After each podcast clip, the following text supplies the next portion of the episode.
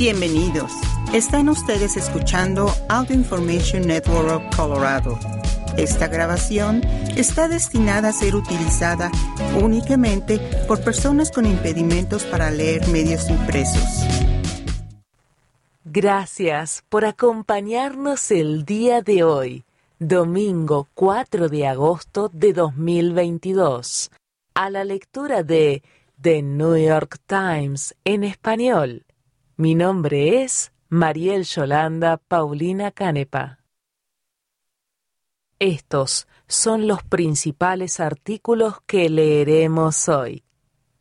Lo que hay que saber sobre las nuevas dosis de refuerzo para la variante Omicron, escrito por Danny Bloom. Chile busca un cambio.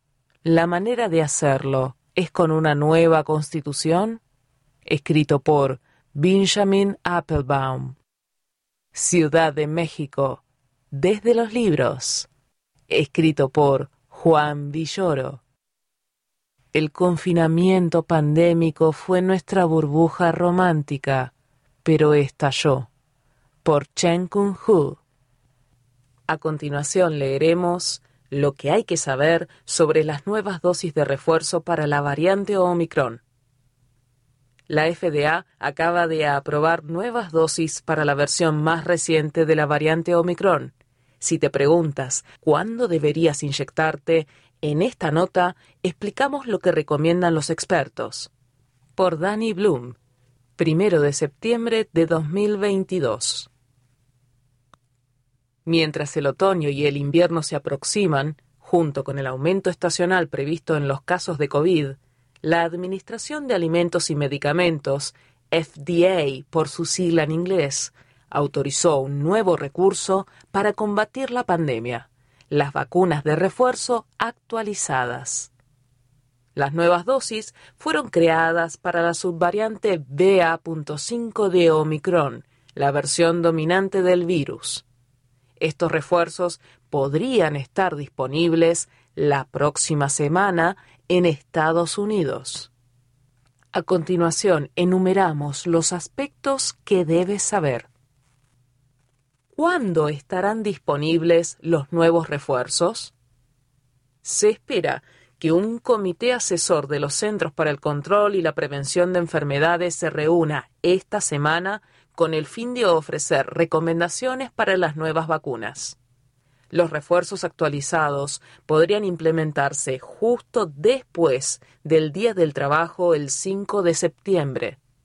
Por lo general, los anticuerpos se activan una o dos semanas después de recibir la inyección, dijo Aubrey Gordon, epidemióloga de la Universidad de Michigan.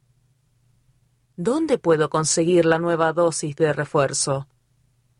Lo más probable es que la nueva vacuna esté disponible en farmacias, consultorios médicos y centros de salud comunitarios. Muchas clínicas de vacunación masiva en todo el país han cerrado, por lo que es posible que debas buscar un nuevo sitio para vacunarte. En vaccines.gov hay un directorio de ubicaciones de vacunación. ¿Quiénes podrán recibir estas dosis? La FDA autorizó el refuerzo de Pfizer BioNTech para cualquier persona mayor de 12 años que ya recibió una vacuna inicial o una inyección de refuerzo hace al menos dos meses. Los adultos mayores de 18 años podrán aplicarse la vacuna de Moderna si han pasado al menos dos meses desde su última inmunización. ¿Cuál es la diferencia entre los refuerzos de Pfizer y Moderna?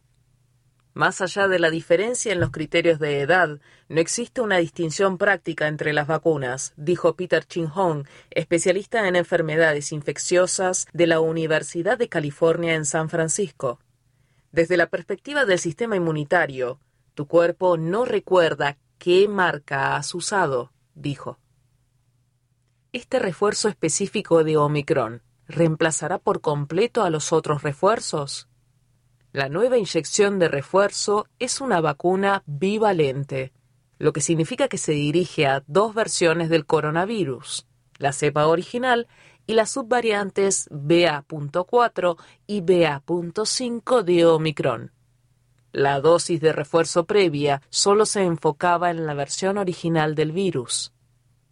Lo más probable es que las nuevas dosis se conviertan en los únicos refuerzos disponibles. La FDA ya no autoriza el uso de las dosis de refuerzo previas para las personas de 12 años y más. Quienes no hayan recibido sus primeras dosis de la vacuna seguirán recibiendo las versiones originales que se implementaron a fines de 2020. ¿Cuánto tiempo debo esperar para que me apliquen el nuevo refuerzo si hace poco me puse una vacuna o tuve COVID? La FDA autorizó los refuerzos actualizados para las personas que recibieron su última vacuna, ya fuera la original o un refuerzo, al menos hace dos meses. Pero es posible que quieras esperar más. Los expertos dijeron que, en general, las personas deben esperar de tres a seis meses después de la inmunización o la infección eso se debe a que el cuerpo probablemente no generará una gran respuesta inmunitaria tan pronto después de un encuentro previo con el virus, dijo Gordon. Tu nivel de inmunidad es tan alto que simplemente neutralizarás de inmediato el antígeno que se está produciendo. Llegas a un techo, dijo. No hay mucho espacio para aumentar más. ¿El nuevo refuerzo ofrece mejor protección que los anteriores? Las vacunas de refuerzo previas brindaron una protección sólida contra las complicaciones graves. Sin embargo, hubo personas que tuvieron reinfecciones incluso poco después de recibir las vacunas de refuerzo, como es el caso del presidente Joe Biden. Los médicos esperan que la versión más reciente de los refuerzos ofrezca más protección contra las infecciones post-vacunación pero eso no significa que serán infalibles. Esto no cambia las reglas del juego, dijo Shane Crotty, virólogo del Instituto de Inmunología de La Joya, pero va a ser mejor. Todavía no hay datos masivos sobre cómo funcionan estas vacunas bivalentes en humanos. Los expertos en enfermedades infecciosas compararon el proceso de creación de los nuevos refuerzos con el de la vacuna anual contra la gripe, que se actualiza cada año y se prueba principalmente en animales, no en humanos. No estoy preocupado en absoluto, dijo Chin Hong. No están usando ningún ingrediente nuevo. Es como si todavía estuvieras haciendo brownies. Igual estás usando chocolate, azúcar, harina. Tal vez ahora estés usando más chocolate. ¿Habrá más refuerzos en el futuro? No está claro si este será el último refuerzo de COVID o si habrá nuevas dosis de forma regular. Estados Unidos podría ofrecer la vacuna cada año alrededor del otoño, como sucede con la vacuna contra la gripe, si el aumento del virus se vuelve predecible, dijo Chin Hong. Pero la trayectoria de la pandemia ha sido de todo menos sencilla, y es difícil anticipar el estado del virus en los próximos meses, y mucho menos en los próximos años. Si el virus no hubiera evolucionado, probablemente no necesitaríamos nuevas dosis ahora, dijo Crotty, y agregó, realmente depende del virus. Danny Bloom es redactora asociada para la sección Well de The New York Times. A continuación leeremos Chile busca un cambio. La manera de hacerlo es con una nueva constitución. 2 de septiembre de 2022. Escrito por Benjamin Applebaum. Applebaum forma parte del comité editorial. Escribió sobre Chile en su libro The Economist Hour, False Prophets, Free Markets and the Fracture of Society, publicado en 2019. Santiago, Chile. Redactar una nueva constitución les parece a muchos estadounidenses una idea transgresora. La Constitución de Estados Unidos es la más antigua en vigor del mundo y se ha acabado considerándola inmutable. El último cambio verdaderamente sustancial fue una enmienda de 1971 que rebajaba a los 18 años la edad para votar. En vez de actualizar un texto escrito hace más de 200 años, los estadounidenses tienen que confiar en la imaginación de nueve jueces, quienes deciden lo que creen que debe de decir. Los chilenos tienen una relación más directa con su constitución. Los votantes decidirán el domingo si aprueban la sustitución del documento actual, que data apenas de 1980 y que ya ha sido modificado sustancialmente varias veces. El país sudamericano es una democracia capitalista con un conjunto de dolencias conocidas. Es próspero, pero la mayoría de los beneficios han recaído sobre unos pocos afortunados. Las desigualdades de riqueza y oportunidades están muy arraigadas la degradación del medio ambiente plantea cada vez más desafíos y muchos chilenos han perdido la fe en el sistema político, polarizado y esclerótico. Los chilenos han llegado a la conclusión de que, para cambiar el rumbo de su país, necesitan unas normas diferentes.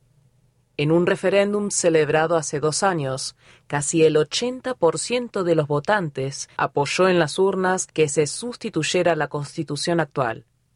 Las encuestas indican que la sustitución propuesta, creada por la Convención Constitucional, no es tan popular. Sin embargo, el presidente de Chile, Gabriel Boric, ha dicho que, aun si no fuese aprobada, el país seguirá necesitando una nueva constitución. Los países pueden apresurarse demasiado a reescribir su ley suprema. Desde 1789, la Constitución promedio ha durado solo 17 años, y redactar una nueva es a veces una distracción del arduo trabajo de desarrollar unas mejores instituciones e invertir en reformas duraderas. Sin embargo, a veces el cambio es necesario, y esa posibilidad es en sí misma una fuerza revitalizadora en el discurso político de un país. La actual constitución chilena se creó durante la dictadura de Augusto Pinochet. Aunque el texto ya no incluye algunas de las partes más antidemocráticas del original, su sustitución es, para muchos chilenos, un paso necesario en el proceso de conversión de Chile en una sociedad genuinamente democrática.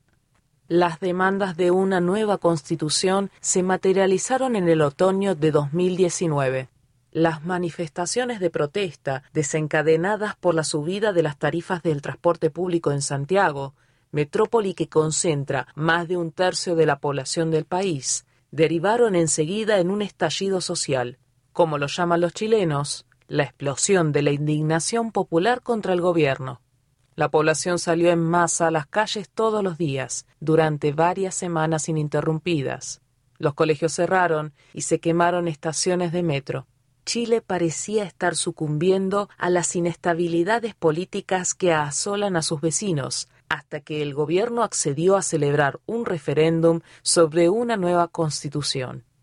Después de que los chilenos votaran a favor de redactarla, hubo celebraciones con pancartas que rezaban Adiós general y Borrar tu legado será nuestro legado. Erika González, de 76 años, era simpatizante activa de Salvador Allende, el presidente de izquierda derrocado por Pinochet en 1973. Cuando Allende murió durante el golpe de Estado de Pinochet, también lo hizo el interés de González en la política. Sin embargo, el año pasado, ella y una amiga decidieron acudir al recinto de Santiago donde los miembros de la convención estaban redactando la nueva constitución para apostarse en la calle con carteles de apoyo. González viajó en autobús y metro dos veces a la semana durante varios meses seguidos. Eran 75 minutos de trayecto de ida y después de vuelta. Ha seguido haciendo campaña por el documento terminado incluso después de que, hace unas semanas un hombre la rociara con pimienta desde un coche en marcha mientras ella repartía panfletos en la Florida, un área residencial en las afueras de Santiago. González dijo temer que la derecha reaccione a una nueva constitución con violencia, como reaccionaron a Allende 50 años atrás. Pero también dijo que está aún más convencida de la necesidad de un cambio. Yo no voy a vivir para ver los cambios, pero mis hijos y mis nietos sí, dijo. Para muchos chilenos, el valor simbólico de sustituir la constitución de Pinochet está muy entretejido con la convicción de que la situación actual es un obstáculo para la necesaria ampliación de los fondos para la educación, la sanidad pública universal y otros programas sociales el crecimiento de la economía de Chile en las últimas décadas ha superado a las de la mayoría de sus vecinos latinoamericanos. Aún así, de las 38 democracias desarrolladas que componen la Organización para la Cooperación y el Desarrollo Económicos, Chile es, con mucha diferencia, la que destina la menor parte de su Producto Interno Bruto a los servicios públicos.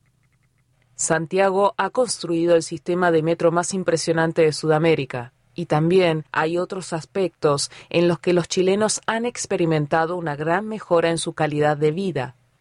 Sin embargo, para los chilenos débilmente afianzados en la estabilidad económica y que no cuentan con una red de seguridad, la riqueza y el privilegio de la élite del país resulta mortificante. Los manifestantes hicieron circular hace poco un video de Matías Pérez Cruz, el presidente de la Compañía de Gas Nacional, intentando ahuyentar a unas personas que estaban tomando el sol en un terreno público anexo a su residencia privada junto a un lago.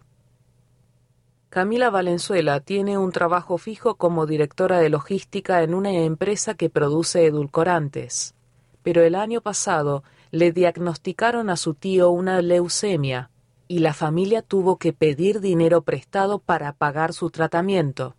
Su tío murió en febrero y dejó una deuda de 20 millones de pesos en gastos médicos que la familia está intentando saldar organizando rifas y bingos para recaudar dinero. Valenzuela dijo que prevé votar a favor de la nueva constitución para que nadie tenga que perder familiares o seres queridos porque no pueden permitirse ir al hospital. Estas historias son tan comunes en Chile que resulta un poco chocante leer el texto de la Constitución actual. Aunque fue redactada bajo una dictadura que, como es bien sabido, adoptó la economía de libre mercado, identifica una larga lista de derechos y libertades. En un análisis realizado en 2011, los profesores de Derecho David Law y Mila Berstick descubrieron que las constituciones nacionales tienen dos tipos básicos. Los documentos minimalistas, más comunes en las naciones de habla inglesa, con tradiciones de derecho consuetudinario, se centran en los límites del poder estatal. Las constituciones maximalistas, más usuales en el resto del mundo, incluyen enlistados grandes derechos garantizados. En ambos casos, los textos son cada vez más parecidos. Lo que son presentados como declaraciones de identidad nacional y sus aspiraciones, en realidad son afirmaciones de principios universales vestidos con los trajes típicos de cada lugar. Existen razones prácticas para ello.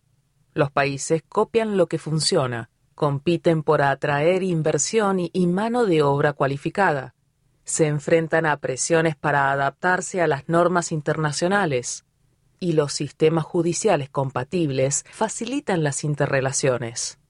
De hecho, los países hacen promesas parecidas incluso cuando no son reales. La constitución norcoreana incluye la garantía de la libertad de expresión. La relación endeble entre el texto y la realidad es, en parte, el motivo por el que en Chile algunos intelectuales y políticos de centro consideran que el referéndum es una distracción del verdadero trabajo de mejorar la vida en el país. En realidad, no importa si escribes una larga lista de derechos, dijo Patricio Navia, politólogo y profesor de la Universidad de Nueva York y de la Universidad Diego Portales de Chile. Chile no es Suecia, no va a ser capaz de distribuir tanto dinero como un país rico, y redactar una nueva constitución no arreglará eso. Andrés Velasco, quien fue ministro de Hacienda en la década de 2000 y quien está a favor de una nueva constitución, aunque no la que está en votación ahora, dijo que el mayor impedimento para el cambio en Chile no son las leyes, sino la falta de consenso político. La actual constitución tiene muchas fallas, pero no hay nada en ella que limite el tamaño del Estado o el tipo de fiscalidad que se puede imponer, dijo.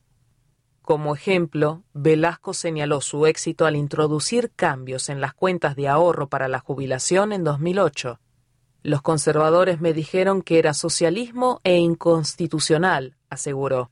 Contratamos dos buenos despachos de abogados, ajustamos un poco las palabras y al final se convirtió en ley. Pero si bien los países pueden ignorar lo que está escrito, también pueden optar por tomárselo en serio las constituciones ejercen una poderosa fuerza transformadora sobre la vida de los países, como libros de normas sobre lo permisible y como guías de referencia sobre lo deseable. La Constitución chilena de 1980 era la expresión de una ideología política concreta. Era una declaración de fe en los derechos de propiedad y buscaba atar de manos a cualquiera que no estuviera de acuerdo. Si llegan a gobernar los adversarios, dijo Jaime Guzmán, la influencia intelectual que estuvo detrás de la constitución de Pinochet en un ensayo de 1979 en la que explicó sus intenciones, se verán constreñidos a seguir una acción no tan distinta a la que uno mismo anhelaría. La constitución chilena propuesta consagraría una visión muy distinta de la sociedad y del gobierno.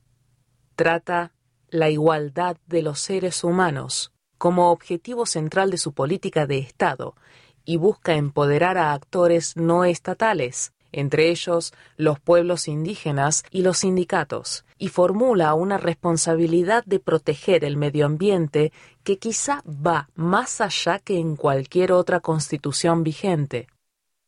Quizá lo más importante no sea tanto el documento en sí como el trabajo de escribirlo. Las comunidades y movimientos fraguados en torno a este documento están constituyendo un nuevo orden político. El proceso de elaboración es más importante que el documento, escribieron los politólogos Todd Eisenstadt, Tofik Mabudi y Carl Levan en un libro de 2017 que examinaba los resultados de las nuevas constituciones. Romina Fuentealba, de 44 años, ha pasado buena parte de la última década cuidando a su hija de nueve años, que padece parálisis cerebral. Al poco de iniciarse el proceso de redacción de una nueva constitución, Fuente Alba asistió a una reunión con el fin de organizar una petición pública para que en la Constitución propuesta se reconociera la importancia de la labor del cuidador y exigiera al Estado la prestación de esos cuidados para quienes los necesiten. Fuente Alba se convirtió en una infatigable activista, apoyándose en su madre para que cuidara de su hija mientras recogía firmas y asistía a mítines. Fuente Alba describe Chile como una comunidad rota. El legado de la dictadura, incluida su constitución, hizo egoísta a la gente, dijo. Solo veíamos a las personas como cuerpos que trabajan, y a quienes no pueden contribuir en la economía, los ignoramos. No se les considera parte de la sociedad, y quienes se preocupan de ellos son invisibles dijo que el proceso constitucional la hizo sentir por primera vez que era parte de una comunidad sana. Nos fuimos dando cuenta de que no estábamos solos, dijo Fuente Alba. Nos dimos cuenta de que teníamos problemas distintos, pero que, al mismo tiempo, necesitábamos las mismas cosas. Esas conversaciones son el cambio político más llamativo en Chile ahora mismo. La gente común y corriente debate vigorosa y públicamente el carácter de su sociedad y la finalidad de su gobierno. Están afirmando la posibilidad de hacer las cosas de forma distinta. Quizá las decisiones que tomen resulten ser un error. Quizá la próxima generación tenga que volver a empezar de cero Quizá eso es lo que debería ser una constitución. Camila Higuera colaboró con sus reportajes desde Santiago. Julie Howe colaboró con la investigación. A continuación leeremos Ciudad de México, desde los libros. Juan Villoro quien pasó más de dos décadas perfeccionando un libro sobre la capital del país, ofrece recomendaciones de lectura sobre la ciudad que ama. México es demasiado complejo, le dijo un visitante. Necesita ser leído. Por Juan Villoro, 2 de septiembre de 2022. Este texto forma parte de una serie que explora el mundo a través de los libros les hemos pedido a algunos de nuestros escritores favoritos que recomienden lecturas que te ayuden a conocer sus ciudades.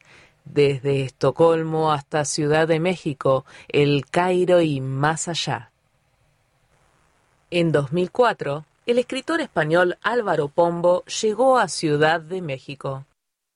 Él había escrito una novela que ocurría durante las guerras mexicanas del siglo XX y decía que quería conocer el presente del país que había estudiado en libros.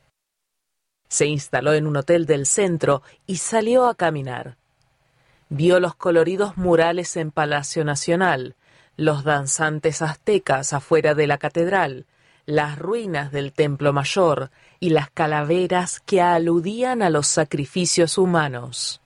Luego recorrió un mercado callejero que ofrecía un barroco surtido de frutas, animales y productos chinos.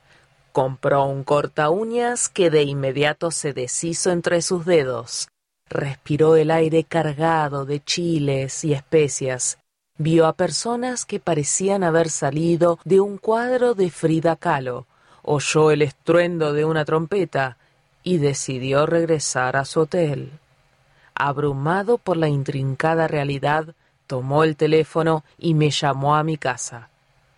México es demasiado complejo para entenderlo a simple vista, me dijo. Necesita ser leído. ¿Qué clásicos explican Ciudad de México? Comencemos en el siglo XVI. Ya anciano, el soldado Bernal Díaz del Castillo escribió su Historia verdadera de la conquista de Nueva España, para ganar con la pluma las recompensas que no le había dado la espada. El narrador carece de vocabulario para describir una civilización desconocida y opta por un punto de vista marcado por el desconcierto, demostrando que se puede narrar con pasión lo que no se entiende. En el siglo XVII, Sor Juana Inés de la Cruz fue la principal autora de la lengua castellana. Sus obras completas revelan a una poeta interesada en la astronomía, la teología, la gastronomía, los sueños, la vida urbana y las injustas diferencias de género. Hombres necios que acusáis a la mujer sin razón, escribe en un poema. Sor Juana entró al convento de las monjas jerónimas porque era su única opción para ejercer su vocación intelectual. Sin embargo, se vio sometida a la censura y tuvo que guardar silencio en sus últimos años. Testigo de las inundaciones de la ciudad lacustre, escribió que el agua que cubría las calles en realidad era un bautismo. Su poesía fue un torrente similar. En el siglo XX, nuestra cultura practicó un deporte extremo, definir lo que significa ser mexicano. Un destacado ejemplo de esa indagación es El laberinto de la soledad de Octavio Paz. Publicado en 1950, este ensayo perdura por sus imaginativas asociaciones y su prosa musical, pero es cuestionado por antropólogos e historiadores que consideran que su definición de lo mexicano es maniquea y artificiosa. Lo mismo se puede decir de La región más transparente, la novela de 1958 en la que Carlos Fuentes convierte a Ciudad de México en protagonista de la trama. La capital tenía entonces alrededor de cinco millones de habitantes y aún podía someterse a un retrato de conjunto. Hoy en día se necesitaría una asamblea de escritores para captar un territorio metropolitano que tiene entre 20 y 23 millones de habitantes. Nuestro margen de error es del tamaño de una ciudad europea. Aunque el coro de voces coloquiales que Fuentes incluye en su novela ha envejecido, se trata de una obra fundacional sobre la capital mexicana. ¿Qué han dicho los escritores que han visitado la ciudad? Jack Kerouac le envió una carta a su amigo William S. Burroughs preguntando si era peligroso viajar a México. Burroughs, que ya vivía en el país, respondió con autorizada contundencia No te preocupes, los mexicanos solo matan a sus amigos. Numerosos extranjeros se han beneficiado de la peculiar hospitalidad mexicana, donde el infierno se mezcla con el paraíso. Cerca de la capital, en Cuernavaca, Malcolm Lowry encontró los delirios que le permitieron escribir una poderosa saga de la mente bajo el volcán.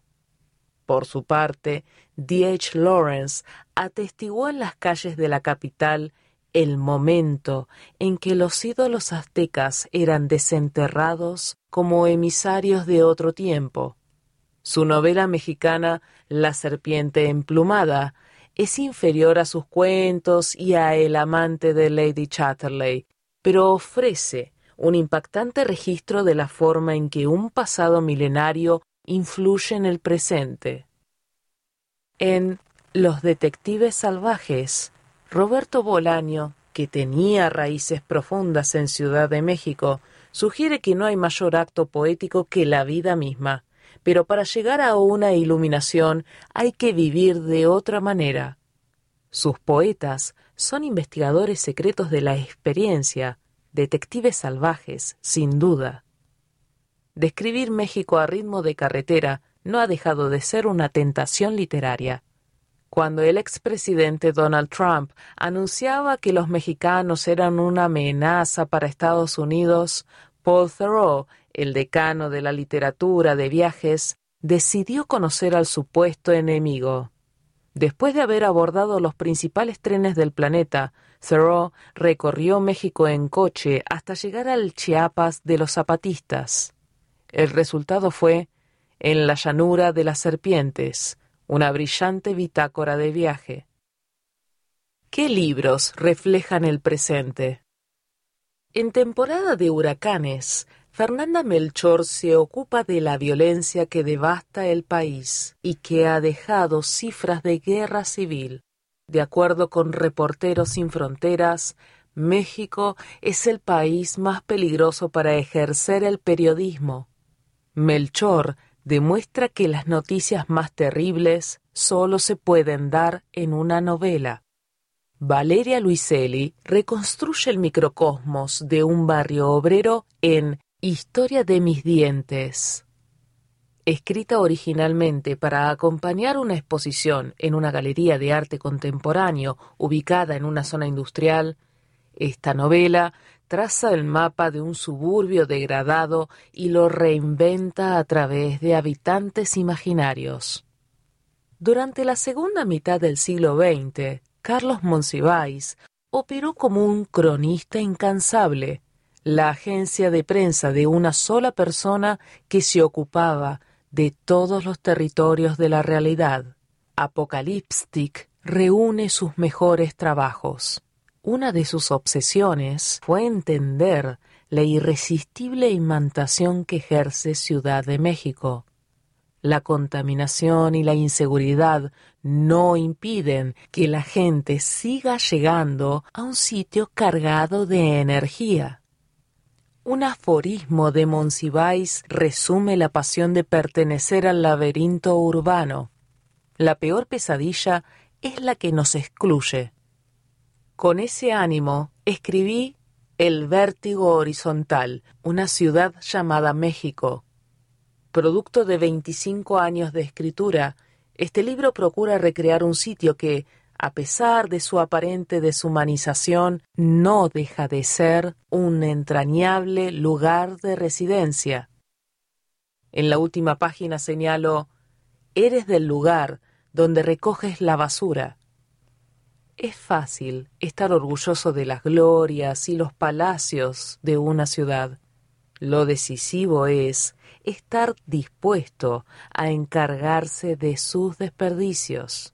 No es casual que el rostro más genuino de los chilangos, los habitantes de Ciudad de México, hayan aparecido después de los terremotos. En los sismos de 1985 y 2017 nos convertimos en rescatistas, demostrando que los escombros y las ruinas eran nuestros. En Nada, Nadie, las voces del temblor, Elena Poniatowska recupera los testimonios de quienes sobrevivieron al terremoto de 1985 con la misma fuerza con que en la noche de Tlatelolco, Testimonios de Historia Oral, recoge las voces de quienes sobrevivieron a la matanza del 2 de octubre de 1968, cuando policías y militares abrieron fuego contra estudiantes desarmados en la plaza de Tlatelolco. En ambas crónicas confirma que en México el heroísmo es un asunto de la vida diaria.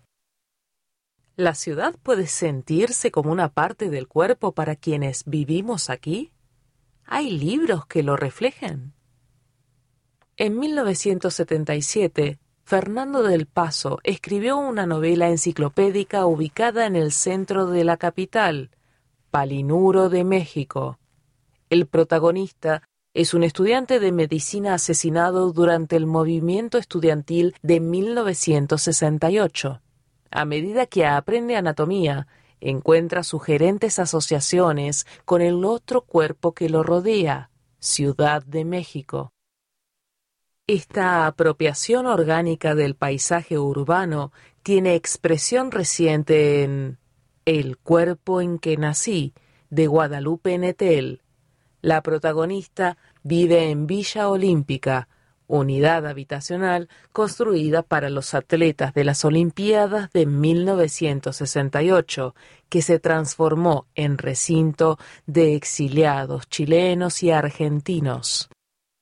La narradora vive exiliada en su propio cuerpo y establece una inquietante correlación entre su vacilante identidad y un barrio de gente inadaptada.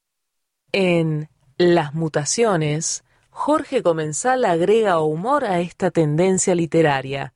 El protagonista es un abogado que pierde el habla a causa de un cáncer de lengua. Un loro se convierte en su confidente.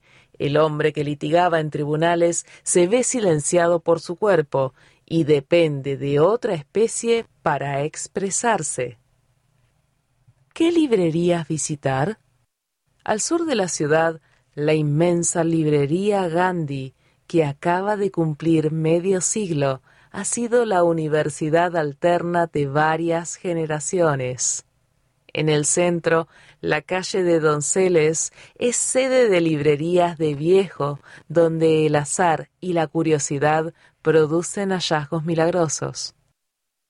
Lista de lectura de Juan Villoro. Historia verdadera de la conquista de Nueva España. Bernal Díaz del Castillo. Obras completas. Sor Juana Inés de la Cruz. El laberinto de la soledad, Octavio Paz. La región más transparente, Carlos Fuentes. Bajo el volcán, Malcolm Lowry. La serpiente emplumada, D.H. Lawrence. Los detectives salvajes, Roberto Bolaño. En la llanura de las serpientes, Paul Theroux. Temporada de huracanes, Fernanda Melchor. Historia de mis dientes, Valeria Luiselli. Apocalipstic, Carlos Monsiváis. El vértigo horizontal, una ciudad llamada México, Juan Villoro. Nada, nadie y La noche de Tlatelolco, Elena Poniatowska. Palinuro de México, Fernando del Paso. El cuerpo en que nací, Guadalupe Netel. Las mutaciones, Jorge Comensal. La reconocida obra de Juan Villoro cruza géneros e incluye Arrecife, una novela distópica sobre el turismo que está siendo adaptada para la televisión, y El libro salvaje, sobre un libro que se niega a ser leído, que ha sido traducido a más de diez idiomas y está siendo adaptada al cine por el actor y director Gael García Bernal. A continuación leeremos El confinamiento pandémico fue nuestra burbuja romántica, pero estalló. Nuestro vínculo se dio solo con miradas por encima de la mascarilla y creció con tanta intensidad que temía el regreso de la normalidad a Shanghái. Por Chen Kung-hu, 3 de septiembre de 2022. Durante los dos meses de encierro de la primavera en Shanghái, los residentes estuvieron confinados, en su mayoría a sus casas y pasillos. Para una mujer soltera como yo que, a los 29 años, vive sola y trabaja por cuenta propia, toda mi vida se redujo a mí, yo misma y yo. Muchos alimentos dejaron de estar disponibles durante esa época. La gente estaba ansiosa, aislada y aburrida. La Coca-Cola, el pastel y el chocolate se convirtieron en lujos poco comunes se podía cambiar casi cualquier cosa por una lata de refresco, y el sabor del chocolate podía enviarte al nirvana. El trueque y las compras en grupo se convirtieron en la nueva normalidad, junto con las citas de cinco minutos con mascarilla puesta cerca de la cabina de pruebas de PCR, que era uno de los pocos lugares fuera de nuestros departamentos a los que se nos permitía ir. Naturalmente, todo el mundo se entusiasmó cuando nuestro edificio tuvo por fin la oportunidad de pedir hamburguesas y Coca-Cola de un local de comida rápida. Sin embargo, cuando pregunté a los cientos de miembros del grupo de WeChat de nuestro edificio, creado apresuradamente durante el confinamiento, si alguien quería ayudar con la entrega, el silencio duró diez minutos. Entonces mi celular se iluminó con un mensaje de un hombre que no conocía. Me encantaría ayudar. Tras nuestra charla inicial sobre hamburguesas, escribió, ¿Cómo te mantienes ocupada? Estoy aprendiendo francés, le contesté. En un francés perfecto me contestó, puedes practicar conmigo. Y voilà resultó que venía de Francia, lo que en realidad no es tan inusual aquí. Nuestro rascacielos tiene muchos residentes extranjeros. Cuando llegó la comida, había seis voluntarios, incluyéndome, para ayudar a distribuir las bolsas por el edificio.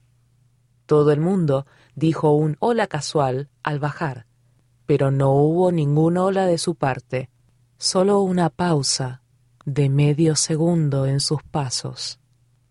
Cuando mis ojos se encontraron con los suyos, una vocecita en mi cabeza me dijo que algo pasaría entre nosotros. Nos dividí en tres grupos de dos y le pedí a él que se emparejara con mi amigo. Cada grupo era responsable de siete pisos. Mi grupo fue el último en terminar. Y él fue el único que se ofreció a ayudar cuando terminó con sus pisos. ¿Quieres decirme algo en francés? me dijo. Quiero comprobar tu pronunciación. Je ne comprends pas, dije. No entiendo. Se rió y respondió, Pas No está mal. Cuando finalmente volví a mi departamento, mi celular se iluminó con la notificación de un mensaje suyo. Enchanté, por cierto. Tienes una buena pronunciación. En las dos semanas siguientes, nuestra relación pasó de chatear cada tres días a chatear todos los días, e incluso dimos un paseo juntos con otro vecino. El encierro te devuelve al colegio, supongo. Un día, cuando comenté, ah, qué bonito, después de ver la foto de un zorro que había enviado, me contestó, tú eres bonita. Técnicamente, solo has visto la mitad de mi cara, le dije. Jaja, es verdad. Deseo que llegue ese día. Ese día llegó la mañana siguiente, cuando a una de nuestras vecinas le robaron los paquetes y quiso comprobar las imágenes de seguridad y atrapar al ladrón. Sin embargo, ella no habla chino, así que me ofrecía ayudar. Pasamos siete horas jugando a los detectives, y él se unió a nosotros después de saber que yo andaba allí. La primera vez que me quité el cubrebocas para tomar un sorbo de agua, me dijo, ya vi. Me giré y vi sus ojos sonrientes. No, no nos besamos. Todavía no. Cuando tuvimos nuestra primera conversación cara a cara bajo la luz de la luna, le pedí que me contara la historia de su vida. Al ser un artista, le tocaba trasladarse de país en país.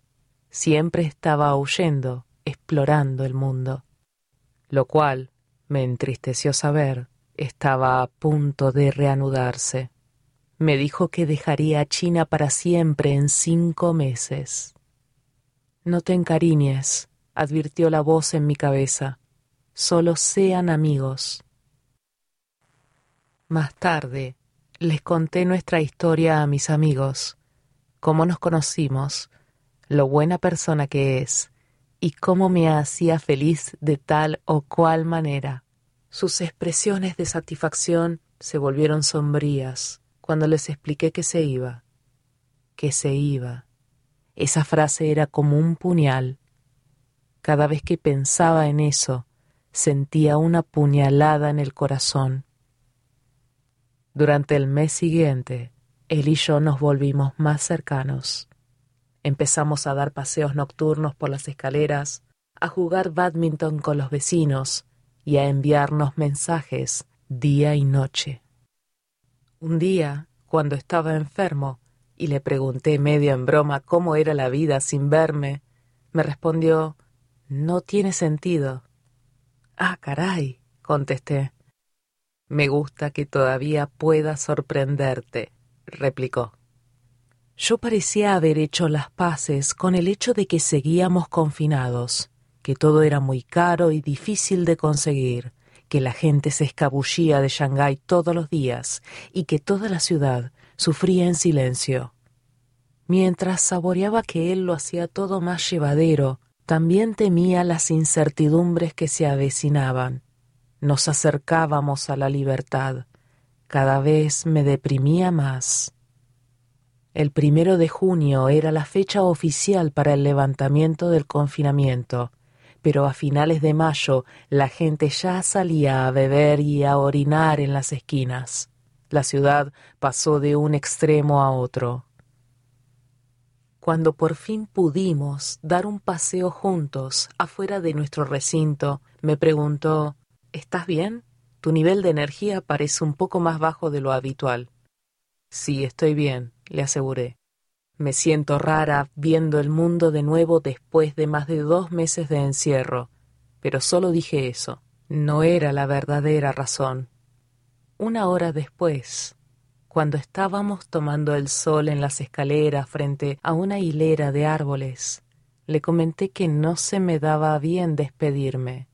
Me miró sin decir nada más. Yo continué. Antes era muy extrema porque tenía colapsos mentales cuando tenía que separarme de la gente que realmente me importaba. Entonces escarbé en mi pasado en mis recuerdos de la infancia y me di cuenta de que tengo problemas de abandono. Estaba esperando a que llegaras a esa conclusión. Encendió un cigarrillo y recomendó Solo tienes que recordar una cosa. No es nada personal. Después de esa conversación, pude volver a respirar. En Shanghái, encontrar una pareja adecuada puede parecer imposible, todo el mundo está tan ocupado, agotado y vigilado que abrir el corazón puede parecer demasiado arriesgado. Después de casi siete años viviendo aquí, yo también me he convertido en un hueso duro de roer. Sin intención de culpar a mi infancia difícil o los hombres que me han decepcionado, creo que esas experiencias han hecho que no quiera volver a ser vulnerable. El encierro cambió todo eso. Algo erosionó mi exterior duro, lo suficiente como para dejar que él entrara. Leíamos juntos, discutíamos sobre filosofía, andábamos en bicicleta por la ciudad y hablábamos. Maldita sea, podíamos hablar. Pensé que Celine y Jessie de antes del amanecer hablaban demasiado, pero no eran nada comparados con nosotros. Su departamento da al este, el mío al oeste. Me enviaba una foto del amanecer todas las mañanas y yo le enviaba una foto del atardecer todas las noches. Me encanta el romance clásico. Un día, mientras tomábamos vino, se me saltaron las lágrimas al ver un video que él compuso tras pasar por una gran depresión y me abrazó con fuerza mientras me escuchaba hablar de mis traumas pasados. Ese es el tipo de intimidad por el que daría todo. Sé que es poco realista decir que los factores externos pueden resolver los problemas internos, pero sentí que me estaba curando en su presencia.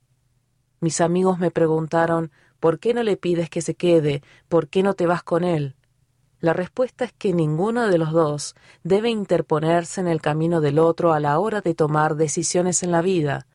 Creo que todo sucede por una razón. Llevábamos meses de vecinos, tomando copas en el mismo bar, leyendo libros en la misma librería, paseando por la misma calle y tomando el mismo ascensor, pero nunca nos habíamos conocido. Una vez le pregunté qué habría pasado si nos hubiéramos visto en un bar, y me dijo, conociéndome, nada. Nuestra despedida se produjo después del confinamiento, pero no de la manera que yo esperaba. El encierro nos sacó de nuestras vidas y creó esa burbuja de vulnerabilidad y romance, pero las burbujas siempre se rompen. Cuando la cruda realidad de la vida normal empezó a hacer acto de presencia, volví a ser la persona severa e irracional que era antes. Por desgracia, mi corazón nunca gana las batallas contra mi cerebro. Así que aquí estamos, todavía en el mismo edificio, pero actuando como si ya se hubiera ido.